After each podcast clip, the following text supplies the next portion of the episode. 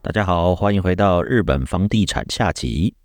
阿文，阿文，要不然你要不要分享一下你买的那一间现在到底到底涨了多少啊？分享给大家听听啊！没有没有数字，没有没有感觉啦。OK，要不然 OK，那我觉得先那个先让那个丹尼尔总结，就是说，如果我觉得他总结完之后，到底要买哪里？然后我这里讲错，对啊，我想听数字。对对对，OK，那个。所以丹尼尔，OK，如果今天哦好，我知道日本房地产不不要只看日本，要看大大首啊，就是首都东京他们在涨，OK，那我知道有蛋黄区，那在东京五都里面，我应该是买买五都都可以吗？就是港区啊、呃、千代田那些都可以吗？还是有几个会特别比较好？嗯、呃，应该这样讲，就是五都心里面其实都可以去做。自产，但是这里面其实你就会有一些喜好，你懂吗？在自产的时候，你就有喜好了。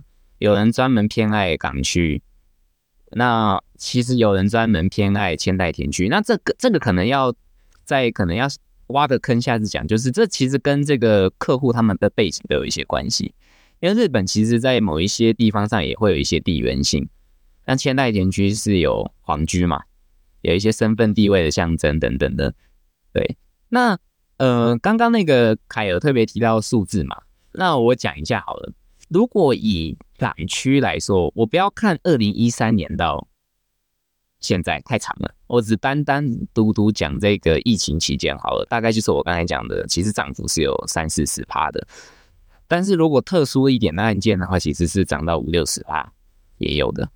那如果你把整个二零一三年，二零一三年呢？拉到现在这十年来看的话，有些地方其实是涨超过一倍的，那也有一些特殊的一些产品案件，其实涨涨到两倍、三倍的都有。对，那疫情期间我刚才只是讲港区，那其他地区其实也都是有跟着涨。那其中那时候疫情涨最多，其实是有一个地方叫丰州，不知道大家有没有听过？对，一个新兴区块，那个时候是生鱼片那个吗？是生鱼片那边哦，对对，那在新丰州，对，就是竹地，竹地迁过去那个地方，对，但是但很近啦，对，丰州那边，那那个光丰州那个时候房价，其实在疫情期间大概是涨了七八十趴，七八十趴是有。这个我觉得必须要跳出来分享一下，那个丹尼尔之前还有带我去看过丰州的那栋那一栋，那我就不讲是哪里了，但在丰州那。那时候我看的房价是多少？六千多，是不是？诶，两房六千多吧？对，对，要才人现在是多少了？现在哦，呃，大概我现在我最近看流通网，大概是一亿一上下，而且是成约哦。哎呀，成约。等一下，等一下啊，那你那个他们是怎么算算价钱啊？就是说一一平吗？还是说一平方米这样多少钱？哦，日本习惯用的单位其实是平方米，我们讲的黑北，但是他们其实通常平方米后面还会再再挂号平，也就是我们台湾人习惯用的台平。所以其实你在日本讲平方米或讲讲平，其实都通，都是通的。刚刚讲的那一栋说什么一亿一的那个，那个是多少平？哦，真的要吐血身亡了。那个时候大概是。五十七或到六十平方米左右，所以其实是七十八台平左右。对，嗯、但只是说，嗯、呃，这个这个地方可能要再跟观众就是更正一下，因为日本是十平制啦，不是像台湾有所谓的这公社等等要计算。所以我刚才讲的这个平就是实际上里面的平。听说那个现在有一些台湾的地方公社都要四十五趴了，呀，真的太扯了，一半都是给公社的，我说哦。我就觉得台湾这方面真的有点黑心，你知道吗？就是日本好像真的哦比较良心一点，说阳台或者公社都其实都不算在里面。对，阳台阳台的话就是送的嘛，不计价。对，我阳台是送的。对啊，我们都叫送。台湾不送阳台吗？台湾不送阳台吗？台湾的话，阳台雨遮不是计价嘛，也算嘛，对不对？哇！日本的话，因为阳台是属于我们叫专有使用权，不是所有权。所以你你可以自己使用，但是它不会算在你的这个平数里面的。对啊，所以我刚才讲的那个十八平是不包含公厕，不包含阳台，就是实实在在室内是这样的面积。对，那很好计算呢，就跟台湾比，对，这样很好计算。其实蛮蛮好理解的啊，所以，我我们常常有些呃台湾的客户、海外的客户，应该说台湾比较居多。台湾客户要跟他要跟东京比这个房价，就是比这个单价的时候，我们都会建议说，如果你今天是在台湾住大楼有公设的话，你你可能要先把公设这个三十趴、三十五趴扣掉，用你的总价去除以你现在实际上房间里面住的面积，再来跟东京。你才会有一个真正的一个对比，要不然比不出来。说实在，嗯，那所以来发表一下我的大概涨多少。所以我记得呃，你之前有跟我讲说，我这一栋有比我烂的一间房，然后有瞬间卖掉，它是卖了七千快八千万日币。是那所以带我如果我也是卖八千万的话，基本但我觉得应该不是，我觉得至少会到。再更高了，那我觉得至少我已经涨了一千两百、一千三百万日币左右，就是买一下。等一下，卡文，卡文，你还没有说你分享一下你住哪边呢、啊？对啊，不讲一下那个那么大湾区还不讲？我我是住那个港区，但是我是住在田町站，它是三手线上面有一个站叫田町站。那那时候丹丹尼尔跟我介绍。对，他玛奇，那是他跟我介绍这个，他说在田町站，我说什么鬼地方？什么是听起来像田一样？是高级区好吗？后来去看的时候就觉得，哦，OK，嗯，还是很不错。对，那所以我就买在那。但但要老实说，就是因为日本人对某一些区域，就像我们对，比如说对西门町或者是对什么，会说出那个站名，他们会对这个站名会有会有既定印象，所以大家对于田町站，日本人对于田町站的印象就是办公大楼。那很不巧，我也蛮喜欢这种环境啦，所以那时候我决定说 哎呀，我我好奇有个问题啊，就是人家都会在日本，大家都会说哦，港区有很多的港区女子，你知道吗？啊，就是在 在港区这边跑来跑去，你你有没有看到啊？那很多的港区女子就是在港区就找到住在港区的有钱人，就是在找你啊，你有没有看到？好奇啦。他们他们去的那一站不是在我这里，他们去的是六本木，不是在我 这里啦。六本木也是港区啊，对对对对对，对，六本木是港区，还有那个赤坂其实也是港区。那那个丹尼尔，我觉得你可以跟大家讲一下，日本有所谓的那个叫什么三 A，我觉得这个也不错。OK，好啊，那个那好，那刚刚其实延伸一下，就是说，那那房地产到底买的时候要要买哪嘛？应该怎么买？那我我别想，如果你今天要走一个很安全牌，资产性高，然后保值，然后又好出租等等的话，那如果你有喜欢港区，那我们通常常港区就会讲所谓的三 AER。那三 A 的话，其实就是从呃三个地方，呃，我应该算是总共是四个地方，但是先讲三个地方，它的字母都是 A 开头，所以叫三 A。那其中的话，我们就习惯讲这个阿卡萨嘎赤坂，然后青山阿欧亚马，然后再就是阿扎布旧吧，这个麻布十番。那这三个点刚好连在一起，会变成一个三角形。然后它的中间其实就是我们叫的六本木。那六本木是六本木，所以就是 R 开头，所以三 A E R 是这样来的。对，那这边的话，当然就是它有一些历史性嘛。那包含到它那个那个时候。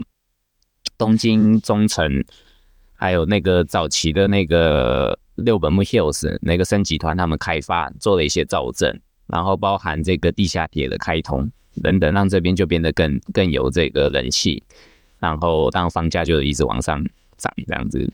我记得那时候你跟我说过，三 A 就是保值，R 就是会涨，就对了，还是还是还是我记错了？三 A 是保值吧？嗯，没有，应该是说三 AER 其实是地名，我们讲的是地名。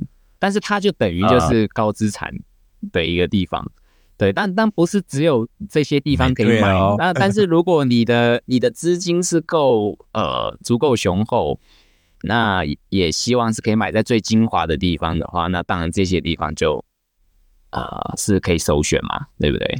那丹尼尔，我我想问你，你有没有哪一些比较特、比较你自己心仪的站或者是地，如果是你，你会你你自己口袋名单，你会想买会买在那里的话，有没有哪一些可以跟分享一下？哎、欸，这有预算限制吗？没有预算限制，没有。OK，好，活在幻想里面哦，活在幻想里嘛。好，呃，当然是有。那我其实呢，如果要我选的话，我不会看车站，我会选有我刚才提到的都更计划或造镇的地方。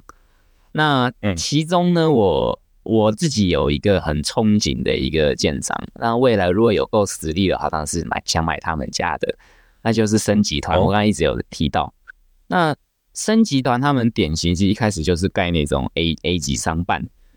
但是其实他们也有所谓的一些住宅嘛，那往往他们的都跟计划都是造镇，他们不是只盖一栋楼，他们是可以把整个都规划的很好。嗯、所以你说我现在最想住哪一个地方，我当然是麻布台啊，麻布台嘛，对啊。如果那个听众朋友刚刚好有来东京的话，应该也知道那个麻布台 Hills 那边也才刚开幕啊。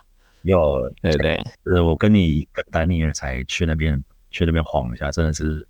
蛮那个好好高贵的感觉哦，哇，哎、欸，那那那那么高贵的地方，你说大概如果说有观众想要买的话，你会说大概至少要拥有多少钱以上，那就可以在你说的麻布台那边去这个，那么一个一个 range 给我们参考一下。哦。如果麻布台，如果你不是要买我刚刚讲这个升级团他们的案件的话，其实选项当然就很多。因为这个之后可能要讲，就是说你买房子其实牵扯到很多因素来决定总价。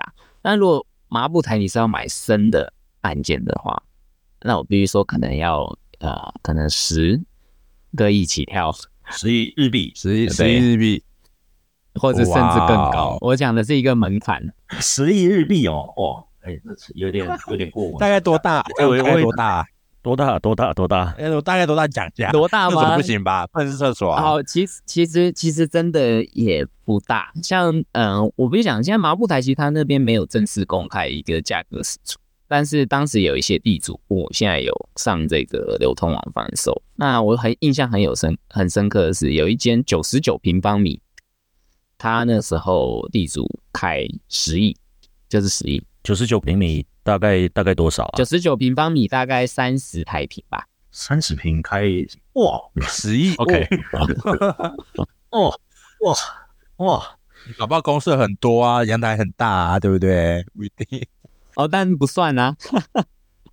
九十九九十九平方米是十平嘛？对不对？哦哦哦，我懂凯的意思了，就是有送很多阳台之类的。对啊，搞不好阳台很大，然后一楼什么咖啡厅，什么什么，对啊，可以可以观景台，搞不好都有。哎呀，不要这样想。OK，那凯，你有没有什么特别想要？你有心仪的地方吗？如果你现在想买的话，其实我不想要住那种很拥挤的地方，所以你看你刚刚讲的三 A E 啊，我其实我还好，我想要那个再稍微可能新宿再往左边一点点。就是稍微边边的地方的一个比较宽敞一点的那种感觉的，那你你有你有建议吗？就是说我不想要住那么拥挤的城市，但是啊、呃、能够通勤到达市中心上班的哦的一个一个这种建屋。OK，好，呃，刚才凯用这个新宿左手边来形容，那准准确来讲应该这样讲新宿的西边啦，我们讲东京的西边。对，sorry sorry，那。那确实啊，以呃东京的西边来看的话，确实是蛮多日本人也喜欢住的一个住宅区。那你要宽敞一点，人又少的话，那当然其实就是要可能在啊、呃、往远一点的地方，西边往远一点的地方去走。嗯，那例如说到三病区的某一些不是太大的站，如果如果是三病区有一些比较大的站的话，的人也很多，所以可能是。往西边走，但是不要那种很大的转运站，或者是很大的那种我们讲的这个 terminal 的这个駅的话，基本上人就不会这么多啦。对，那呃西边的话有一条线，呃大家蛮常用的，就是中央线。哎，对对，中央线会经过什么中野是不是？对对对，但是呢，呃如果你是要交通方便的话，往往可能会跟你刚刚。提到的这个不要太拥挤，会做一个有一点矛盾啊。哎，因为如果你要你要搭中央线，例如说，假如我今天在这个东京车站上班，我中央线可以直接从西边到东京车站嘛。但是如果你要搭中央线的话，基本上那个 rush time 的时候都啊都人很多。对对对，我不是，对对，没有没有没有。如果是在东京搭电车，如果大家来过就知道，电车不管在哪里都是超多人。那我是指就是说住的环境啊，就希望它是不是太多的高楼大厦，然后算还算是一个清静的那种住宅社区。对啊啊，然后然后又希望它不要不想要掉就不会掉价，可以保值。我我要求会不会太多？有没有推荐一下？哦，如果是这样子的话，四田谷区有听过吗？啊、哦，有有有，很有名啊。四田谷区的话，或许可以可以考虑。户四田谷区其实就是很多我们讲的那种一户建住宅区。那基本上四田谷区在日本也算是一个蛮知名的一个住宅的地方，所以基本上保值性也是有。那交通上的话，可能就要选择一些线啦，不是说每条线都很方便，但是就比较。呃，幽静啦，可能你车呃车站出来走个十分钟以内到你的房子，然后可能就旁边周围都是住宅，很安静的这种感觉嘛。哎，对对，那四田谷听起来就很棒。哎，你说刚刚说一间户，呃，跟观众讲一下，一间户就是我们台湾所称的后天嘛，是这个意思吧？哦，一户建吧，对，一户建的话就是我们台湾讲的透天，只是日本的一户建大部分都是木造。所以跟台湾的那个一户建的概念可能又不太一样了。嗯，对啊，就是像像我想之后买车有没有，然后就可以希望这一户建就又有停车场，然后又很舒服的那种感觉。我觉得，哎，那四田谷是不是就是一个很好的选择？好，所以有开车的需求，OK，好，那这个的话其实也是可以之后可以再讲到，就是我应该要买一户建还是买这个。塔式或者是我们讲的公寓大楼啦，因为每个人的需求不一样。像呃，凯若有开车的需求，有希望可以住在这种闲静的这个住宅区的话，那听起来的话，可能一户建会是可能未来想要购购买的一个产品这样子。那那这样这样要多少钱？一户建在四田谷的话，大概 大概啦一个 range。我这样太直接嘛？那我大家想知道啊？对啊。诶、欸，我跟你讲，其实一户建也不便宜耶。说说来听听。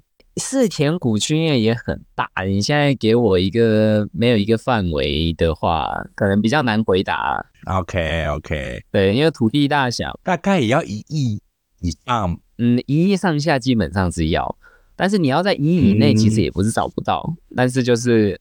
有些需求上要取舍啦，对。但是世田谷区因为毕竟一户先是带土地的嘛，对啊。啊，带土地，对啊，因为你知道吗？你知道一亿嘛，大概台币两千五百万，两千五百万你在台北你买不到地，你知道吗？是吧？买不到，五百万在台北要买买什么？你要你要跑要跑到汐止或者桃园去，所以我就觉得，哎，那两千五百万我不如在东京自产，整个生活环境、整个品质都跟都比台都比台湾。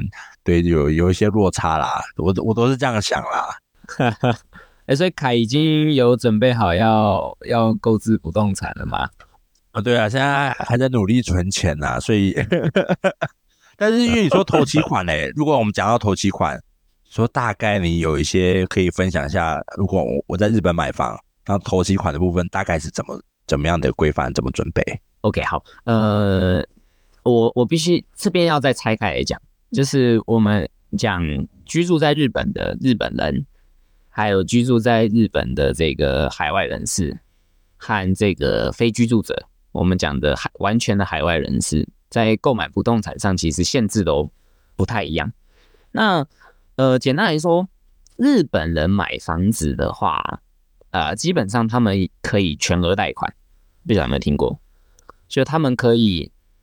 就是，例如说我，我我只要收入够足够高的话，我基本上我买房子是不需要拿自备款的。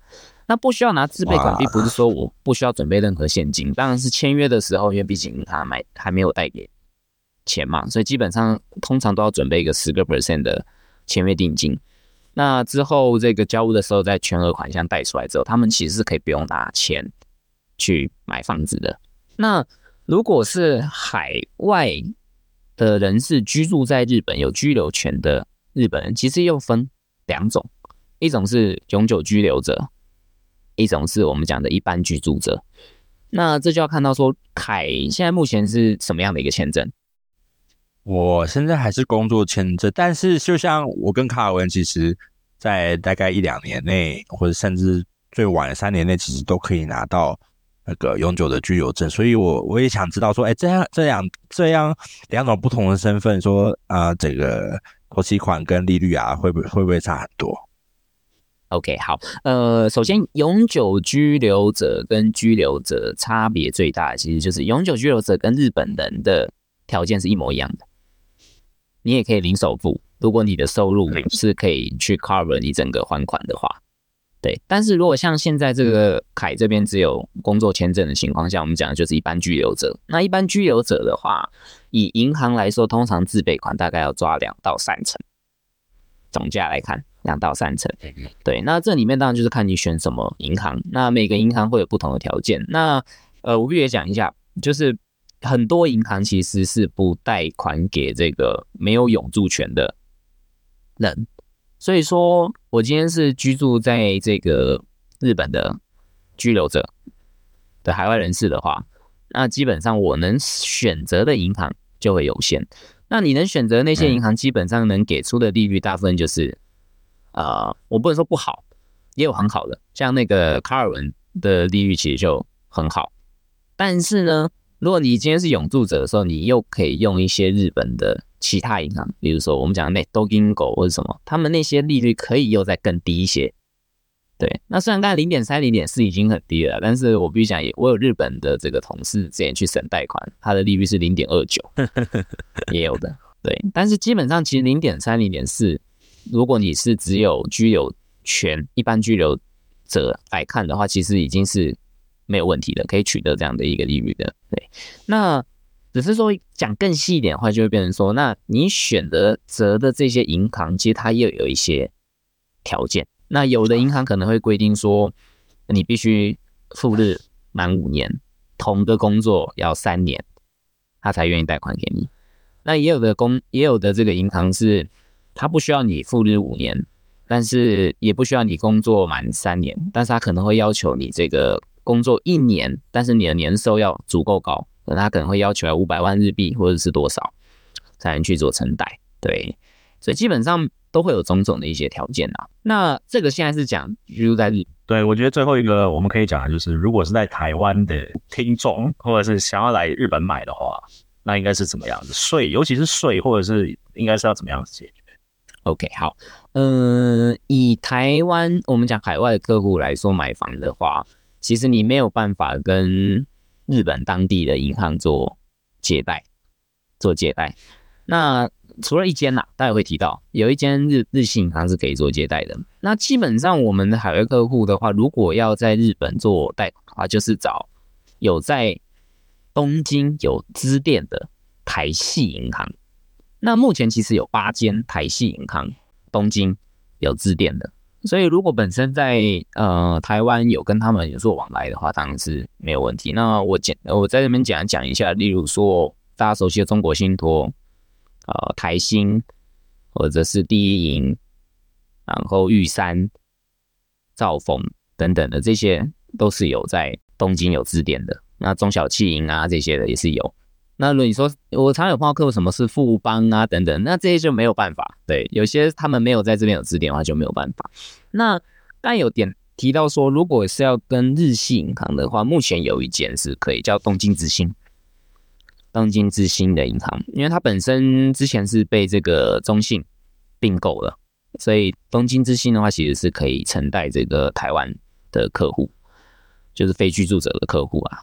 那还有另外一种做法，就是因为现在大家也知道这个日本这个汇率很低嘛，所以也有一些台湾的客户可能是在台湾这边做增贷，就拿台湾的资产增贷现金出来，然后换日币，因为汇率低嘛，然后直接买房，这种方式也是可以。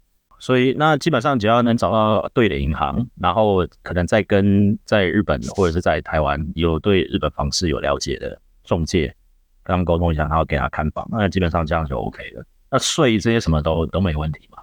税的话，我也简单讲一下。通常你购置不动产会产生什么税？好，那基本上其实跟台湾很多项目很像，因为我必须讲，台湾的那个不动产交易流程其实是学习日本这边的，所以我简单来说，假如你今天是购买房产的话，你一开始在购入时会有所谓的我们讲的印纸税，那台湾是叫印花税嘛。那再来的话就是我们讲的登记税费，嗯，就是你要做所有权移转的这种登记费用。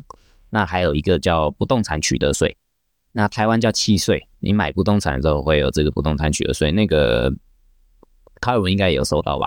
有，这大概是多少个 percentage，或是大概多少的金额会知道吗？哦，这个的话，其实每一个物件，因为它是依照评价而去计算的，所以它不会有一个数字。但我待会会给大家一个很好计算，就是我购买房子到底要多少这个初期成本，我待会会给大家一个 percentage。嗯，对。那再就是你持有这个不动产的时候，会有所谓的这个。台湾叫房屋地价税，那日本的话就是固定资产传都市计划税。那如果你今天是买下来自住当 second house，那还好；但是如果你是投资的话，有收租金的话，那你还要多缴这边的所得税。对，所以其实该有的这些税费项目，其实跟台湾是很像的，只是换了一个名称啊。最后简单，我呃可能有些细节可能要在之后再跟大家做说明。那刚才凯尔问到说，那其这些税费实际上多少？那其实这跟物价。跟物件的这个评价有关，它评价出来之后，它其实会有一个计算公式，所以基本上我们不需要算的那么复杂。就是我假如我今天是要买一个中古物件的话，基本上你的初期费用大概就是抓总价的五到六趴，五到六趴。对，这里面包含中介服务费，也包含了这个林林总总的税费，就是五到六趴，都包含进去。对对，这样这样大家可能就比较好计算。对。呃，今天非常学到很多啦，真的非常多知识点哦，好多哦。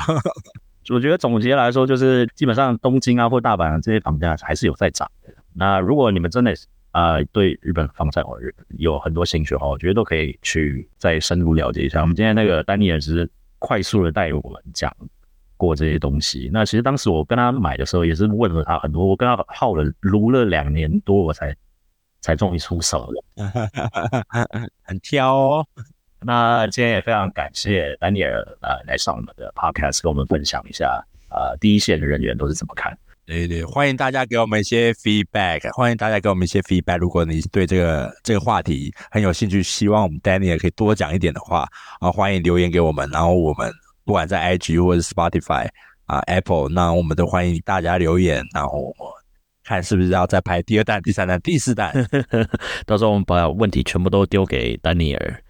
那今天也非常感谢大家来收听日本房地产的下集。